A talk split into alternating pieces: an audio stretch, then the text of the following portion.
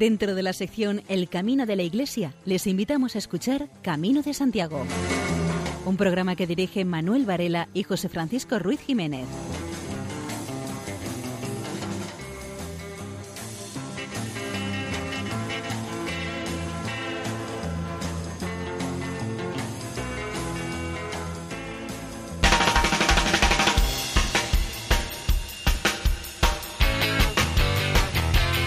Queridos oyentes, les damos la bienvenida a una nueva edición del programa Camino de Santiago en la sintonía amiga de Radio María. Les invitamos a que nos acompañen en esta peregrinación nocturna bisemanal rumbo al sepulcro del apóstol.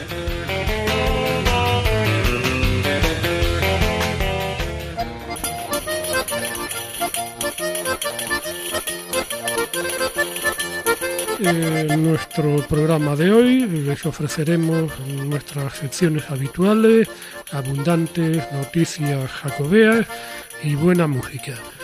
Y contaremos con el testimonio de Raquel, Begoña y María de la parroquia de San Antonio de Padua, donde últimamente parece que le han cogido gusto a eso de peregrinar. Y sin mayor dilación, entramos en materia.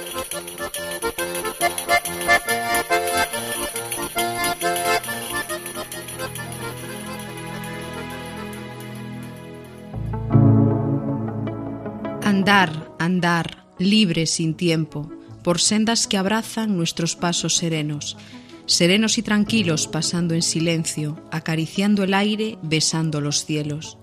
Andar, andar por paisajes llenos de jarras y encinas, de tomillo y espliego. Cuántos olores, colores y destellos, cuánta miel en estos senderos.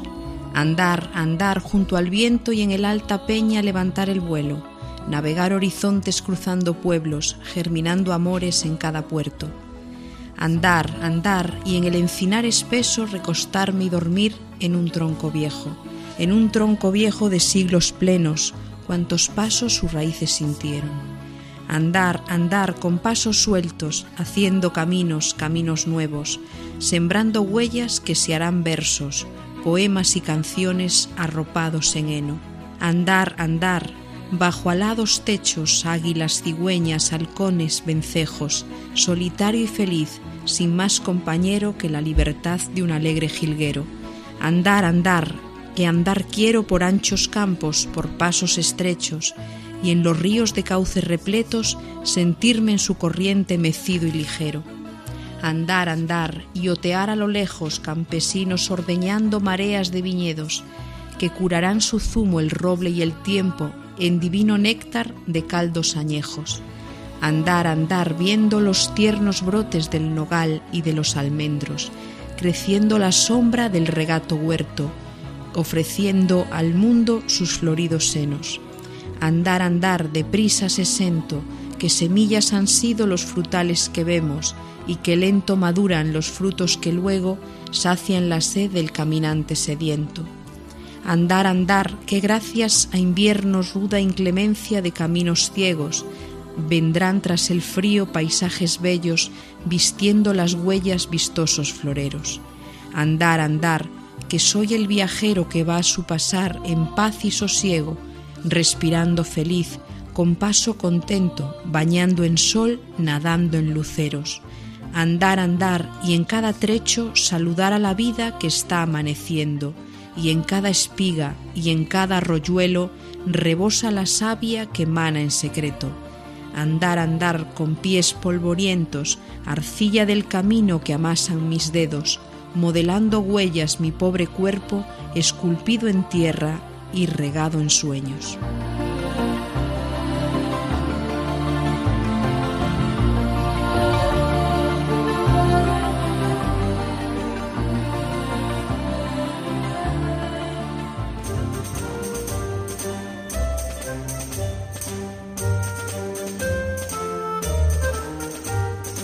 Un padre y un hijo se reencuentran en el camino de Santiago.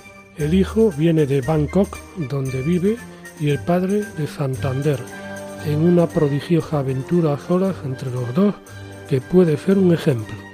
Los campos están frondosos, verdes, salvajes. y en algunos puntos del camino maravillosamente aislados del mundo.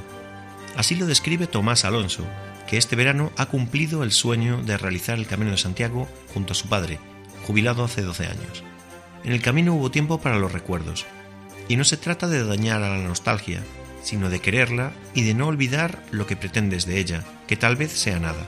Así que esto no solo es el Camino de Santiago, no solo son esas mochilas cargadas a la espalda, no solo son esas piernas que a las 5 de la tarde ya se sienten agobiadas, ni esas rampas de la tapa reina que por ahora tampoco van a poder con la resistencia del padre. Quizá porque ese hombre todavía tiene algo que parece imbatible. La edad tampoco le impide estar ahí, y si acaso, solo retrasa los tiempos de paso. Porque en realidad, esto es el Camino de Santiago, donde se puede prescindir de las prisas sin que nadie le llame a uno la atención. La lluvia tampoco es obstáculo para sentir que estos días, que reúnen a solas a padre y a hijo, no debieran acabarse nunca. Y la pena es que se vayan a acabar, porque el camino sirve para algo más valioso que contarlo. También para aprender a estar con uno mismo y a ser tú, al revés de lo que hubiese pasado hace 30 o 40 años, el que esta vez cojas a tu padre de la mano y le devuelvas parte de lo que hizo por ti. Tomás, el hijo, tiene 43 años y efectivamente el tiempo ha pasado. Hace más de 20 años que se marchó de Santander y ya casi no volvió por allí. Siempre recuerda algunas enseñanzas de su padre, que le educó para que diese importancia a la inteligencia. La tontería se coloca en primera fila para ser vista, la inteligencia en la última para poder ver. Hoy, Tomás es un alto cargo, director comercial de una reputada empresa de electrodomésticos en Bangkok, pero por encima del éxito o de la diversidad de culturas, él valora la felicidad. Al lado de la felicidad personal, el éxito laboral es totalmente secundario, manifiesta, porque al final el tiempo pasa muy rápido. Por el camino del norte, llenos de paz, padre e hijo se han concedido un tiempo a solas, que tal vez sea un ejemplo que inspira a contarlo. El padre tiene una vejez parecida a la que soñaba hace tiempo, sin impedimento para caminar durante más de ocho horas, con más de 70 años entre todos esos bosques que le invitan a uno a recordar sus limitaciones. Los hombres que se creen sabios son indecisos a la hora de mandar y rebeldes a la hora de servir.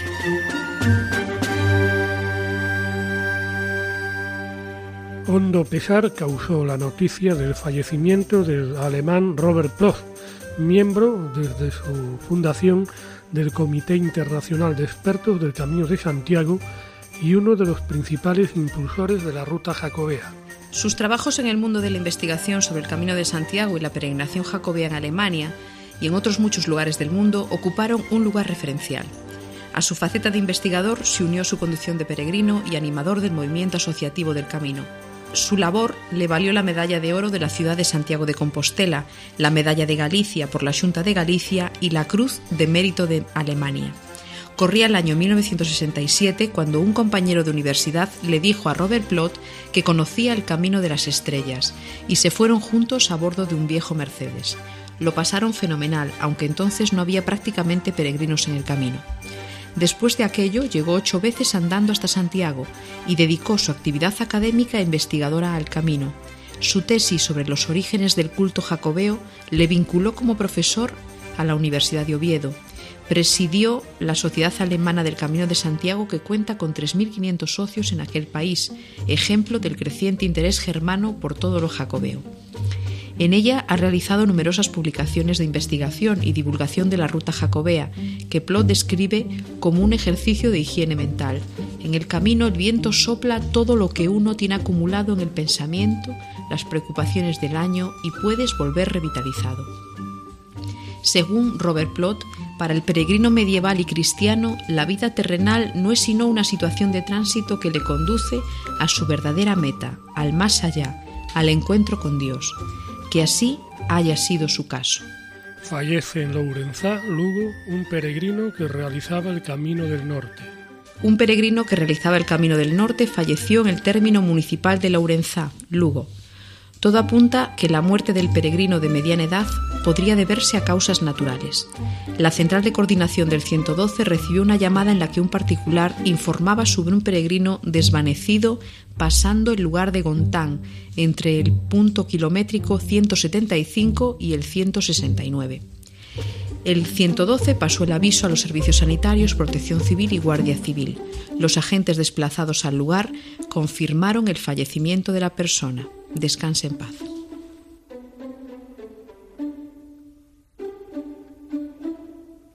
La localidad asturiana de Pola de Allande eh, invierte cerca de 30.000 euros en reparar un tramo del Camino de Santiago. El ayuntamiento ha adjudicado la obra de acondicionamiento de un tramo del Camino de Santiago en Verducedo. Es el camino vecinal que da acceso a la iglesia parroquial de Santa María de Verducedo, que ahora está pavimentado en un riego asfáltico, pero deteriorado. Además, en ambos márgenes del camino y a lo largo de toda la actuación se recuperarán los muros de mampostería que había antes para dar a la obra un aspecto acorde con el entorno. También está previsto para el mes de abril de 2018 una inversión de 100.000 euros para mejorar y ampliar el albergue de peregrinos.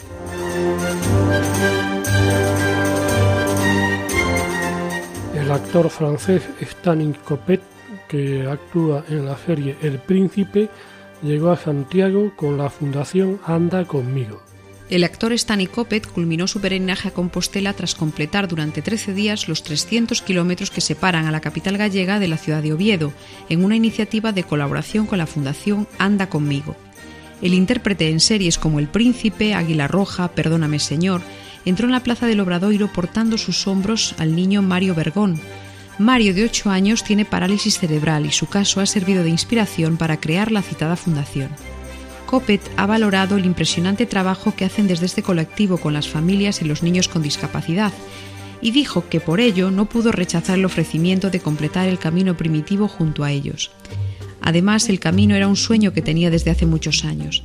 La experiencia le ha servido a Stanley Coppet para reflexionar de un modo personal. El intérprete ha valorado además que el camino permite reflexionar en la vida, la experiencia le ha dado cierta confianza, puesto que 300 kilómetros le parecían muchos, pero finalmente esa distancia no era para tanto. El objetivo de esta iniciativa de la Fundación Anda conmigo es hacer visible la labor de la Fundación, una organización sin ánimo de lucro dedicada a apoyar a los niños con necesidades especiales y a sus familias.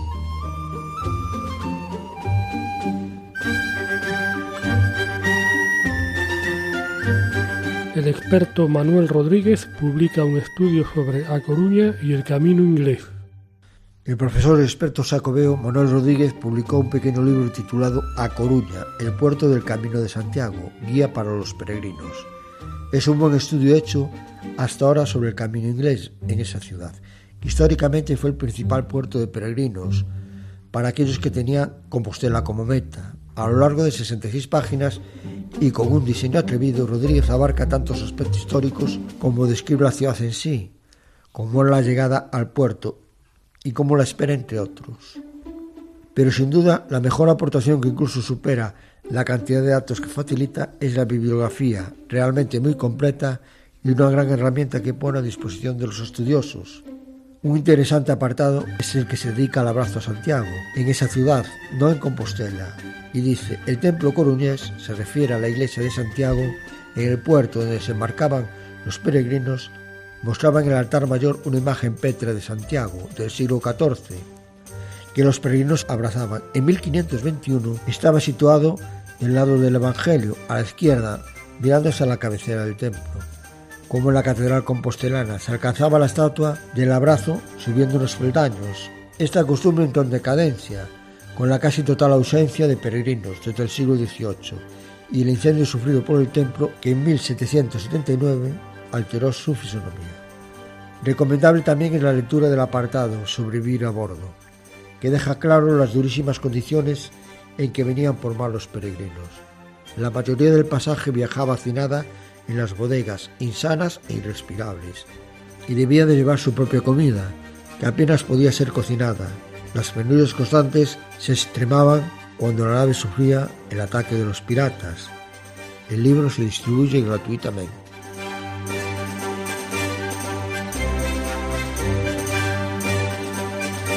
Ayuda económica al albergue Hogar Parroquial Betania para que quede operativo y pueda empezar a recibir peregrinos del Camino de Santiago del Sureste. El proyecto, presentado por la Asociación de Amigos de Camino de Santiago en Cadalso de los Vidrios, a la Asociación American Pilgrims of the Camino, ha merecido la confianza y el reconocimiento de la Asociación Americana, otorgando una ayuda de 6.000 dólares americanos. Cadalso de los Vidrios es, junto a Cenicientos y a San Martín de Valdeiglesias, las únicas localidades del camino levante-sureste en la Comunidad de Madrid y sirven de enlace entre las dos Castillas, Castilla-La Mancha y Castilla-León. Este proyecto es complementario del que se presentó en 2016, que también obtuvo una ayuda de 6.000 dólares y con el que se pudieron realizar gran parte de las reformas llevadas a cabo en un edificio que presentaba gran deterioro tras el abandono de cuidados durante 20 años. La ayuda de 2016 de American Pilgrims y la campaña de colaboración en la que se implicaron vecinos, comercios y establecimientos de Cadalso permitieron rehabilitar en gran parte el edificio. La ayuda de 2017 permitirá acometer la construcción de cámaras de aislamiento, la instalación de puertas, el solado del resto de la planta baja y el cambio de las ventanas de hierro que aún quedan por cambiar, así como el equipamiento de la cocina. A mediados de 2018 volverá a usarse este edificio.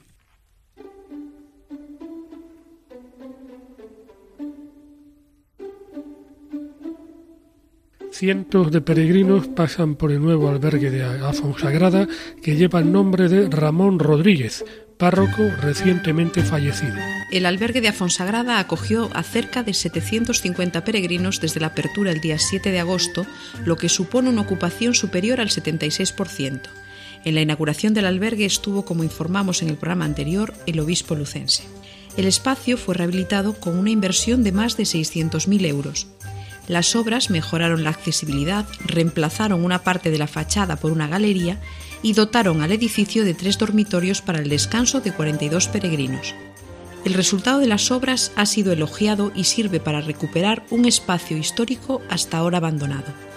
El albergue está situado en la Casa Pasarín, uno de los edificios más emblemáticos de Fonsagrada.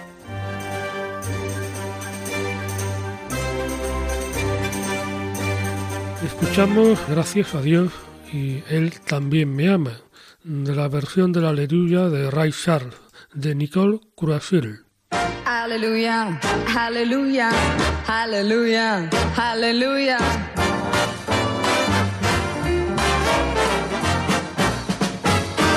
Comme ce soir on est entre amis, je vais vous dire le secret de ma vie. Ah si j'ai toujours la joie dans le cœur, c'est parce que j'ai trouvé le vrai bonheur, car je l'aime, oui je l'aime alléluia, et il m'aime aussi. Oh, je n'ai pas voulu chercher plus loin, oh, je n'ai vraiment plus besoin de rien. Quand la moindre chose ne va pas, je l'appelle et il est toujours là, car je l'aime, oui je l'aime, alléluia, et il m'aime aussi. À mon travail, quand j'ai un coup de cafard, c'est lui que j'appelle sans retard. Mais j'ai à peine le temps de raccrocher que déjà il est là. On ne veut pas gagner beaucoup d'argent. Le peu qu'on a nous suffit largement. Pour en gagner plus, il faut du temps. Et moi, le temps, je le passe autrement, car je l'aime.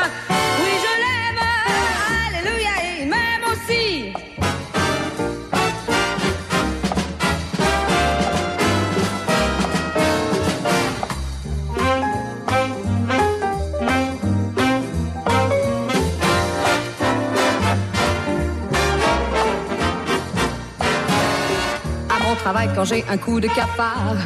C'est lui que j'appelle sans retard. Mais j'ai à peine le temps de raccrocher que déjà il est là. On ne veut pas gagner beaucoup d'argent.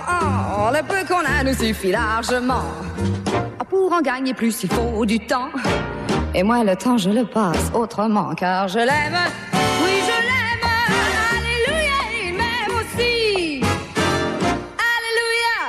Hallelujah. Hallelujah.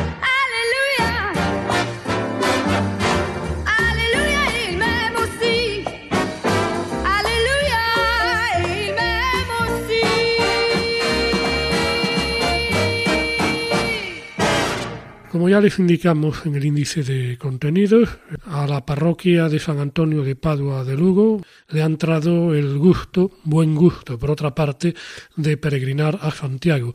Seguidamente escuchamos una entrevista con Raquel, Begoña y María, organizadoras de la peregrinación parroquial de San Antonio de Padua de Lugo a Santiago de Compostela. Estamos aquí con dos Begoñas, María, Denise y Carla, que son eh, miembros de la parroquia de San Antonio de Padua en Lugo. Eh, llevan unas semanas eh, haciendo el camino por etapas a Santiago de Compostela, el camino primitivo. Begoña, ¿cómo surgió la idea de hacer el camino primitivo por etapas? Pues mira, eh, la idea surgió porque bueno, somos un grupo de padres, sobre todo de niños que están en grupos, por ejemplo, del coro, de niños que se han estado preparando para el, bueno, para la catequesis, para eh, la primera comunión. Entonces surgió la idea de eso, de un grupo de padres que venimos eh, conviviendo en la parroquia desde hace ya bastante tiempo y nos surgió la idea así. Comenzamos el camino cogiendo el autobús en la parroquia y luego llegamos al punto de destino, que es el final donde lo hemos dejado el día anterior. Empezamos a caminar desde ahí y hacemos una parada, pues eso, a medio camino para que tomar un tente en pie, porque si no los niños y nosotros no daríamos aguantado. Luego continuamos hasta el final de la etapa y luego al llegar al destino, pues eso, eh, hacemos una, bueno, ya comemos allí todos juntos y al finalizar hacemos una reflexión conjunta entre todos. Bueno, lo que nos ha parecido el día, dialogamos y reflexionamos sobre la etapa y bueno, y cada uno sus reflexiones. Begoña, eh, ¿cómo os estáis organizando? Bueno, la otra Begoña. Bueno, en principio hicimos un pequeño núcleo de cinco personas que asumimos la organización del camino. Decidimos hacerlo por etapas para tratar de facilitar el que todos pudieran acudir y disponer de, un sábado. Nos parecía que era más sencillo disponer de un sábado eh, semana tras semana que no de una semana entera seguida y decidimos hacer el primitivo para salir desde Lugo.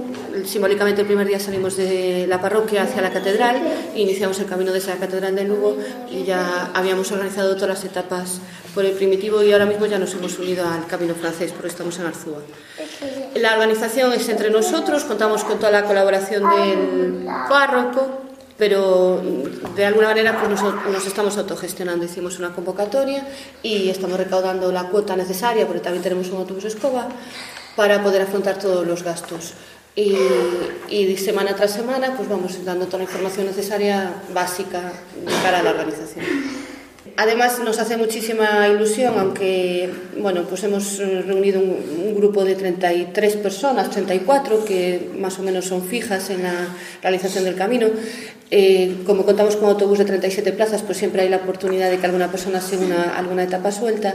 Y lo que más ilusión nos hace es que en la última etapa, la del, la del 15 de octubre, todos aquellos que por distintos motivos no se han podido unir al camino, pues por motivos de salud o de trabajo o cualquier otra causa, pero que de alguna forma se sintieron unidos a, este, a esta idea de caminar juntos, pues que se puedan incorporar a la última, que son los cinco últimos kilómetros, el 15 de octubre desde el Monte del Gozo hasta Santiago, para llegar todos juntos a Santiago en la misa del peregrino. Está previsto que el autobús ese día salga de aquí un poco más temprano de lo habitual, sería a las siete y media de la mañana, para poder salir del Monte del Gozo a las nueve.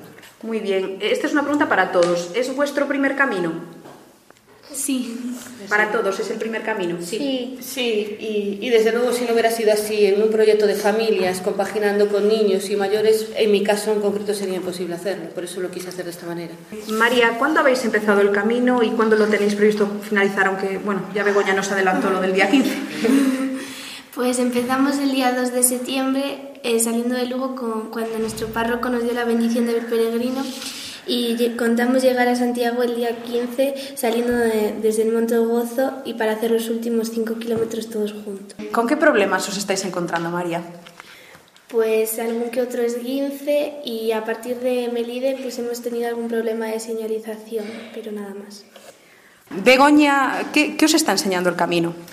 Pues sobre todo, y lo que es más importante, como lo hacemos en familias, pues sobre todo los niños es lo que ven, eh, lo de compartir, ayudarse unos a otros, porque hay momentos de, bueno, que se sienten muy cansados, tienen mucho agotamiento, entonces pues siempre una frase de apoyo, tirar unos de otros, pues eso es sobre todo lo que más están intentando hacer. Yo también destacaría que, que, nos enseña a aprender a compaginar los ritmos de unos y de otros.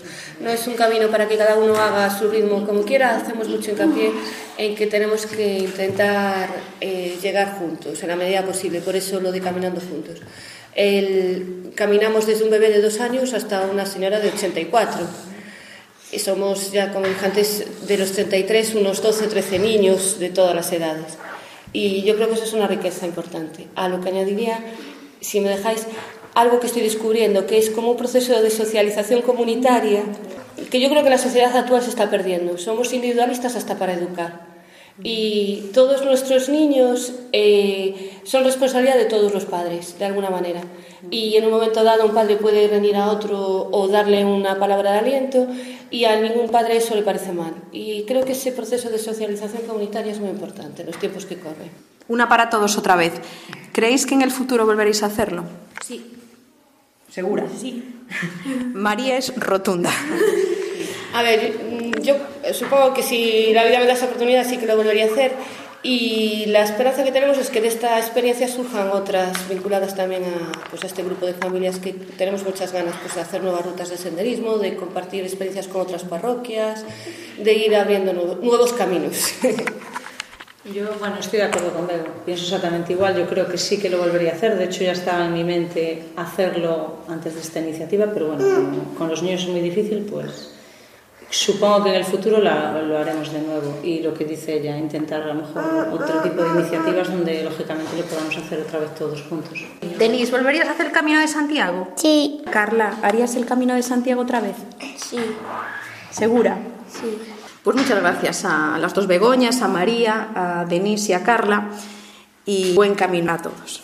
Gracias. Están ustedes en la sintonía de Radio María. Seguidamente escucharemos Give Me Your Love de Ramón Arcusa y Manuel de la Calva, integrantes de Siracusa, además de dúo dinámico.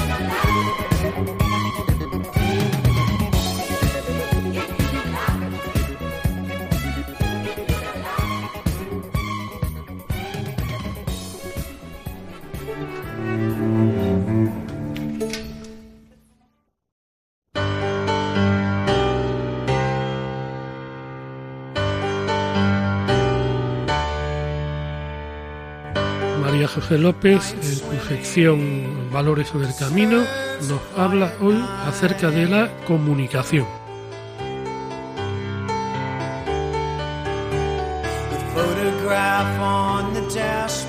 La mayor parte de los que se ponen en camino lo hacen solos.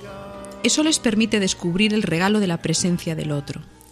Es muy normal que al fin y a la postre de una semana de caminar y coincidir en los albergues, se formen grupos pequeños que acaban haciendo juntos el camino.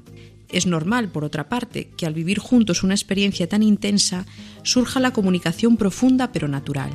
Esta comunicación comienza con el intercambio de anécdotas del camino diario, de los pequeños o los grandes descubrimientos, de compartir las sabidurías que uno va aprendiendo para hacer el camino más fácil. No hay prisa en forzar la comunicación del interior de uno mismo, de los motivos que le hicieron a uno ponerse en camino. No es necesario impresionarse mutuamente en los primeros minutos de encuentro. En el camino la persona se toma el tiempo de tener un rato de conversación con cada uno, sea peregrino o habitante, en lugar de tener solo conversaciones útiles. Se aprende así cosas sobre la vida local. Los habitantes encontrados están dispuestos a tomarse tiempo para hablar con nosotros, y eso un urbanita lo admira. Hay miles de encuentros personales en los que el hombre no se define por aspectos externos a sí mismo, sino en los que aflora su más desnuda verdad.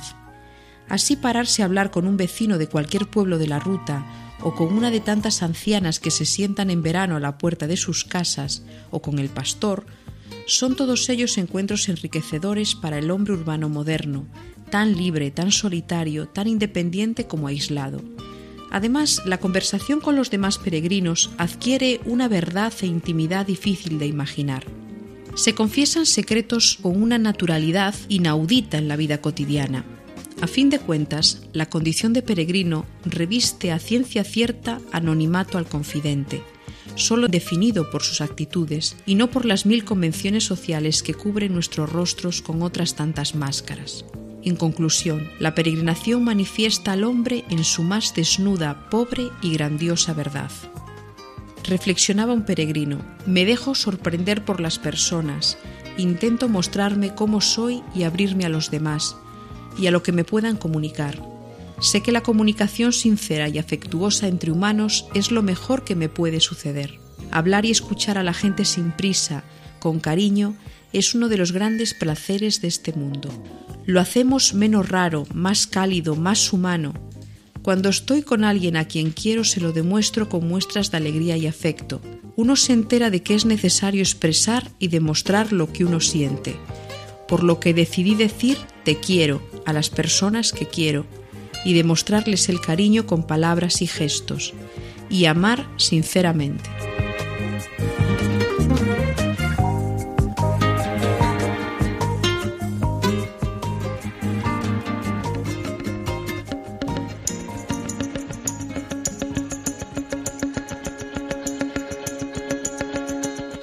A la pedrea virtual de Luis Gálvez en su sección Piedras en el Camino.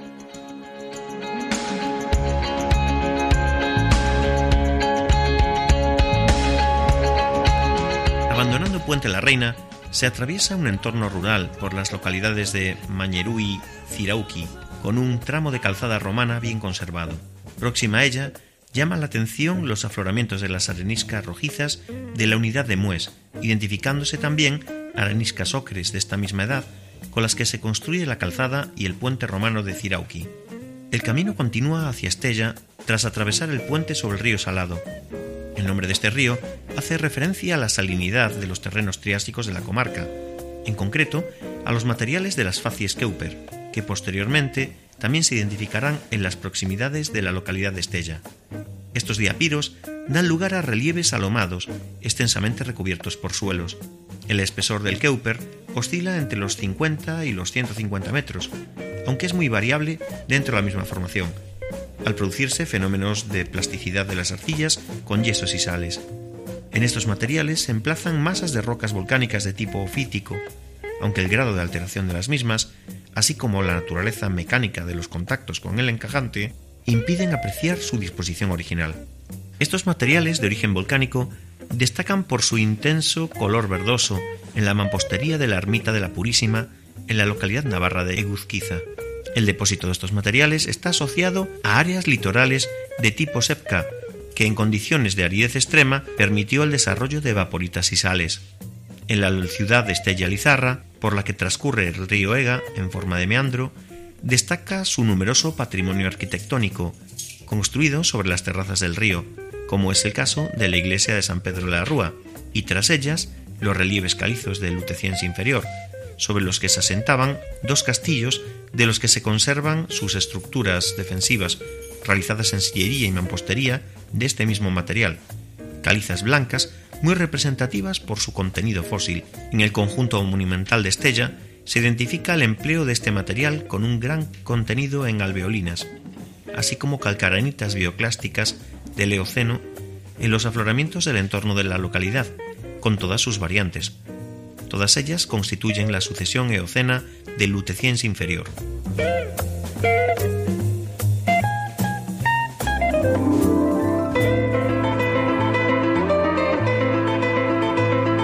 Llegamos a la sección Páginas del Camino, donde María José López nos hablará acerca de la figura y obra de Pera Tabaruela Martínez. Pere Tobaruela Martínez es un barcelonés nacido en el año 1965. Licenciado en Geografía e Historia, dedicó sus primeros trabajos al periodismo, pero desde 1999 descarta cualquier otro oficio que no sea escribir. Reside en Santiago de Compostela desde 2005 el contacto con Cataluña y Galicia le hace permeable a las lenguas vernáculas, de modo que publica sus obras en castellano, catalán y gallego indistintamente.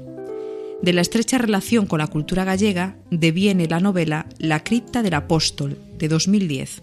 Presenta el relato en dos partes bien diferenciadas, la una sitúa la acción en el año 44 después de Cristo, cuando el apóstol Santiago es decapitado en Jerusalén y transportado lejos de este lugar por dos de sus discípulos.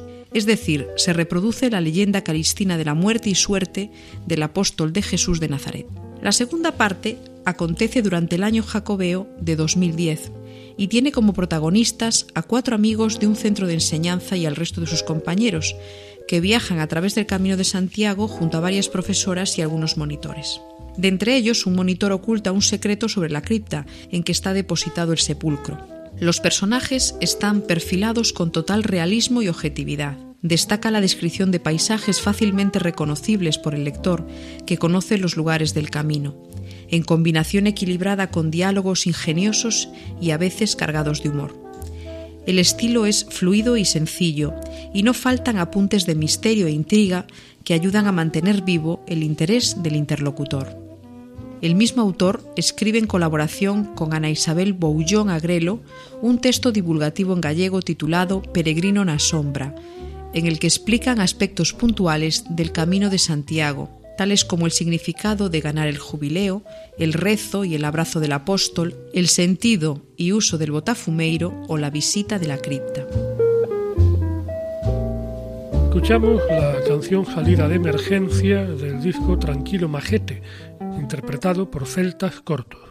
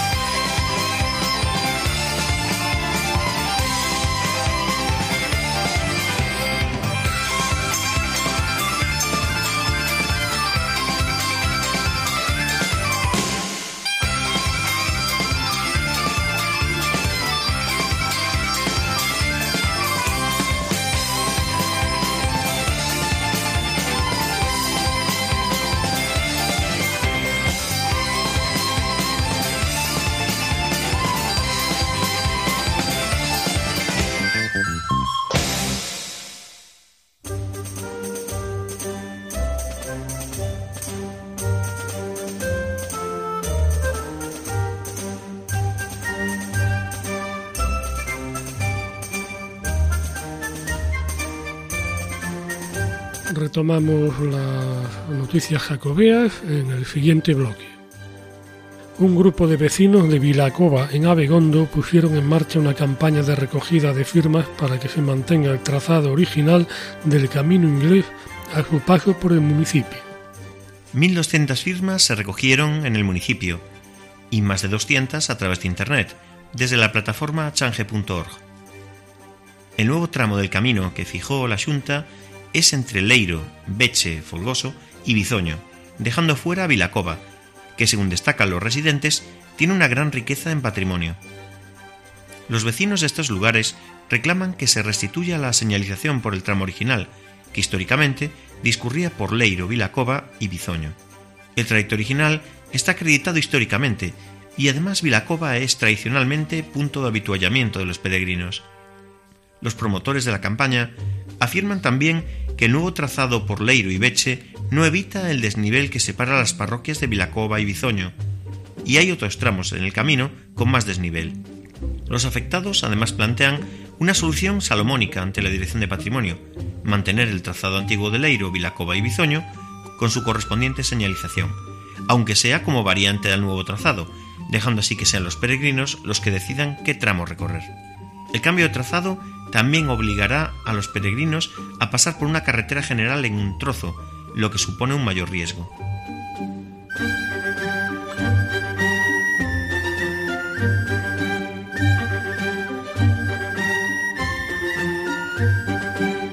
Un alemán hizo el camino de Santiago con una máquina agraria clásica tirando de una caravana. La presencia del germano no pasó desapercibida ni a la ida ni a la vuelta desde Galicia, porque está volviendo a su país tras haber llegado a Santiago de Compostela, siempre por carreteras secundarias, a unos 15 kilómetros por hora, la velocidad a la que pone su viejo tractor clásico que lleva a remolque una caravana para pasar las noches. Una escena singular, aunque cada vez menos. En países como Alemania se está convirtiendo en una auténtica moda para jubilados amantes de la maquinaria agraria restauran su tractor clásico y con él se embarcan en la aventura del Camino de Santiago.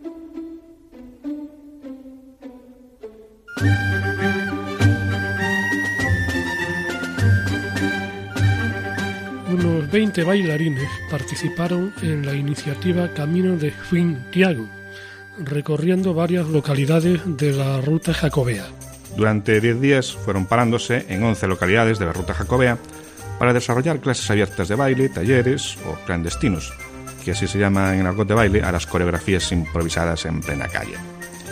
El proyecto reunió a espontáneos bailarines que aprendieron los pasos básicos del swing, además de otros estilos de bailes de la misma rama, como por ejemplo el Lindy Hop, estilo de baile que se popularizó en Nueva York en la década de los 20 del pasado siglo. En Pamplona, que era el lugar de partida, reunieron a 200 personas, 70 bailando y al resto espectadores. En Sarria contaron con la colaboración de la banda Por mí Swing, logrando reunir a una multitud de personas alrededor del pegadizo ritmo que ofrece este estilo de música de jazz. Nosotros lo que hacemos es que paramos y bailamos. Este es el perfecto resumen que hace la organizadora de la iniciativa, la aragonesa Ana Pilar. Se le ocurrió un día, lo comentó a cuatro personas de escuelas de baile y pensó que le dirían que no, pero se apuntaron todos.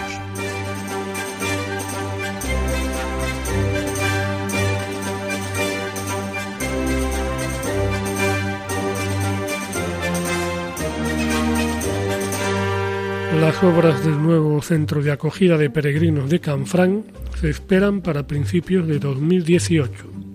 La rehabilitación de uno de los edificios en ruinas del entorno de la Estación Internacional de Canfranc para construir un centro de acogida de peregrinos es el proyecto más importante de los que Aragón espera financiar con el apoyo de los fondos europeos POCTEFA.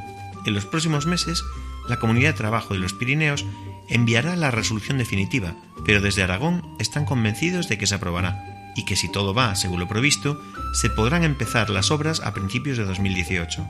El proyecto ascendería unos 600.000 euros y forma parte de otro más grande que también supone financiación para ayuntamientos, para promoción y para construir una pasarela en el lado francés de Sonport. El Camino de Santiago fue el eje de las Jornadas Europeas de Patrimonio y Naturaleza que organizó la ciudad lusa de Guarda en la región centro de Portugal. Los actos comenzaron no en La Guarda, sino en la Casa de las Conchas de Salamanca, donde el artista salmantino Florencio Maillo presentó el catálogo del Jardín del Bosco Diálogos con el Museo de Guarda. Maillo puso a dialogar sus pinturas de la colección del Jardín del Bosco con piezas etnográficas del Museo de Guarda. Ya en el Palacio de la Cultura de Guarda hubo una jornada de trabajo titulada Peregrino de Santiago, que contó con especialistas portugueses en esta materia, tales como Sergio Pizarra y Pedro Ribeiro. También se hizo un recorrido a pie por uno de los ramales que enlazan con el Camino de Santiago portugués, fue un trayecto entre la ciudad de Guarda, a 37 kilómetros de la frontera con Salamanca, y el pueblo de Aldeia Visosa. En la iglesia de esta pequeña localidad, el presidente de la asociación Vía Lusitania, Camino de Santiago Portugués, José Luis Sánchez, habló sobre el patrimonio y la naturaleza del Camino de Santiago.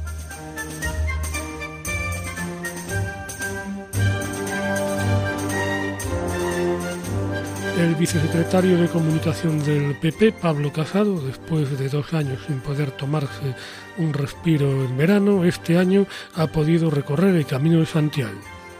En 2015, Casado pasó el mes de agosto en Madrid, negociando los presupuestos generales del Estado.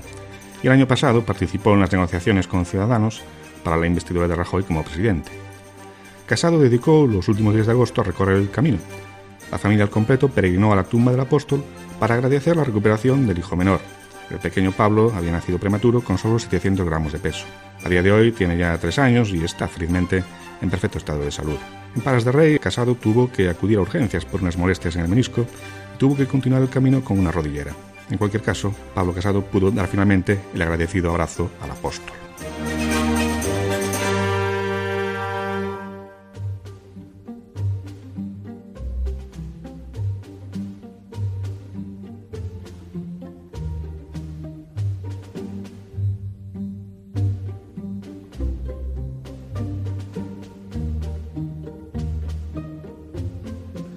Pacientes coronarios del Hospital Sevillano Balme hicieron por octavo año el Camino de Santiago como actividad rehabilitadora. Un total de 42 participantes recorrieron 100 kilómetros a lo largo de seis etapas de peregrinaje. Un grupo de pacientes y profesionales voluntarios de la Unidad de Rehabilitación Cardíaca del Hospital Universitario de Balme de Sevilla partieron de La Mesa, Asturias. En años anteriores hicieron el camino inglés, el camino portugués, el camino francés, el camino sanabrés o el Salvador. Este año, los peregrinos sevillanos han realizado la segunda fase del camino primitivo. La iniciativa ha conseguido afianzarse entre los pacientes con dolencias coronarias, cumpliendo cada año su doble objetivo, estimular hábitos saludables de vida aprendidos en dicha unidad clínica y adquirir beneficios psicológicos a través de la convivencia con otras personas que padecen problemas de salud similares. En el marco de la celebración del año jacobeo, fue en el año 2010 cuando el Hospital Sevillano inició esta experiencia, haciendo el primer camino con sus pacientes rehabilitados. Fue una experiencia compartida con otros pacientes de todo el país, bajo la organización de la Fundación Española del Corazón. Desde entonces, la iniciativa del Hospital Sevillano está siendo un estímulo para otros pacientes coronarios de otras provincias, como es el caso de la promovida por la Unidad de Rehabilitación Cardíaca del Hospital Puerta del Mar de Cádiz. Los participantes disponen de un manual acuñado con el nombre de Rutómetro. El mismo incluye consideraciones para el peregrino, curiosidades, información sobre las etapas de la ruta elegida, historia del camino, junto a referencias documentales y recomendaciones sobre salud cardiovascular. Además, al objeto de recoger el sentir de los protagonistas de este peregrinaje, el rutómetro reserva un espacio para dejar constancia por escrito de cada una de las etapas. Ideas, pensamientos o sensaciones se plasman en este manual para al final ser recogidas en un blog, Corazones en Camino.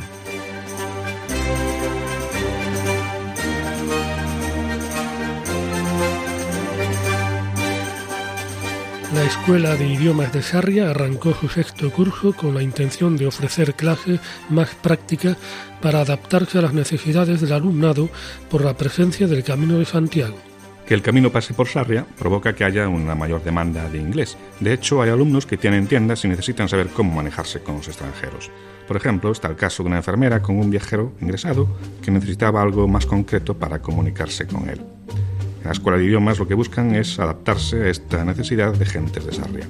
Y este año quieren además que los alumnos entrevisten a peregrinos.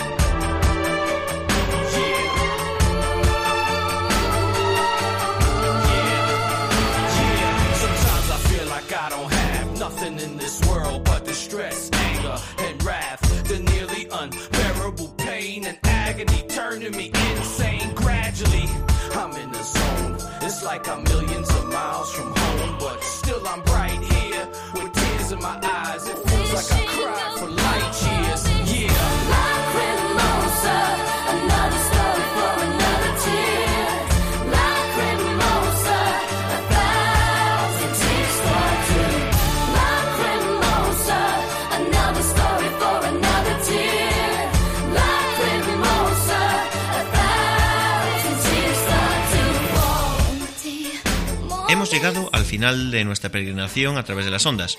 Les dejamos con el programa Navarra. Estamos a punto de iniciar una nueva y dura etapa entre Dakar y Cadalso de los Vidrios. Hasta dentro de dos semanas, feliz andadura.